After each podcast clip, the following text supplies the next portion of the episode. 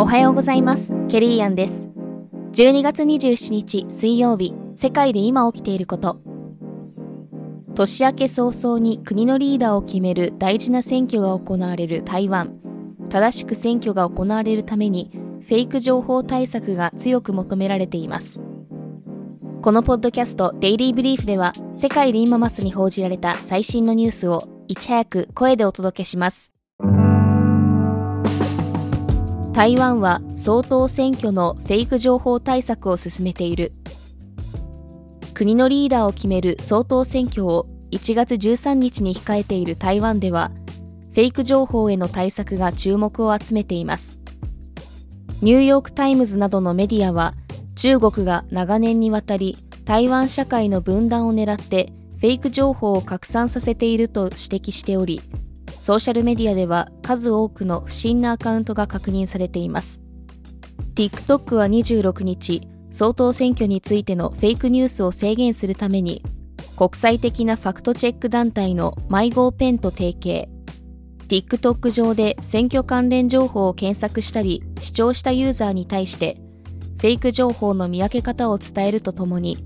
ガイドラインに抵触するコンテンツを報告するよう求めるショート動画が表示されるようになっています。中国当局はゲーム業界に前向きなシグナルを送った。中国でゲーム産業を管轄する国家新聞出版所は、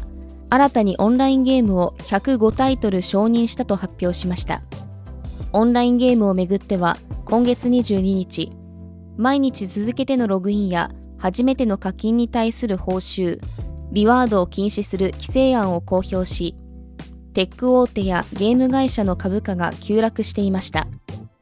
中国当局はこの規制案についても意見公募に基づいて内容を修正する考えを示していますが、業界には今も困惑が広がっています。アフリカ諸国の財政状況は悪化している。エチオピアは3300万ドル相当の国債の利払いを断念し、デフォルト・債務不履行に陥りました。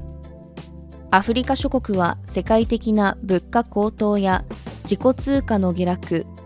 金利の上昇による利払いの増加などで債務が膨らみ、財政問題が深刻化しており、新型コロナ禍が起きてからは、ガーナとザンビアがデフォルトになっています。エチオピアはこうした問題に加え、2020年11月から続く内戦も経済の足を引っ張っていました。IMF 国際通貨基金と世界銀行はアフリカではこの他にもエジプトとケニア、チュニジアがデフォルトのリスクが高いと警告しています。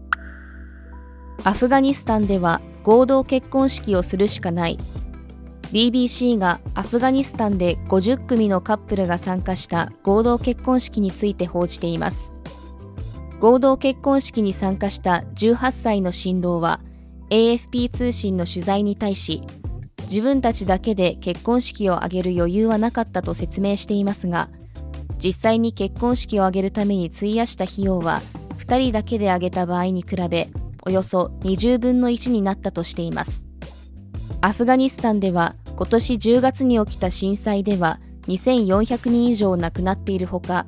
7月には連日の大雨によって大洪水が発生。2021年にイスラム主義勢力のタリバンが権力を掌握して以来の経済悪化に拍車をかけ国民の間では不安が広がっています。ブッシュのクリスマスカードは気合が入っていた。ワシントン・ポストはアメリカ元大統領ジョージ・ H.W. ブッシュがいかにクリスマスカードに力を入れたかを紹介しています最盛期にはおよそ3万人にクリスマスカードを送っていたというブッシュ関係者によれば送付先リストにはお気に入りのレストランのウェイターからエリザベス女王まで含まれていたそうであるスタッフは夏と秋を宛名書きに費やしたそうです政治家がホリデーシーズンに大口献金者や支援者にカードを送ることはよくありますが記事はブッシュはその習慣を別のレベルに引き上げたと評しています。本日のデイリーブリーフはいかがだったでしょうか？ご意見感想などはレビューでお待ちしております。面白いと思った方は SNS や友人にシェアしていただきデイリーブリーフを広めていただけると嬉しいです。フォローもお忘れなく。ケリーアンでした。Have a nice day!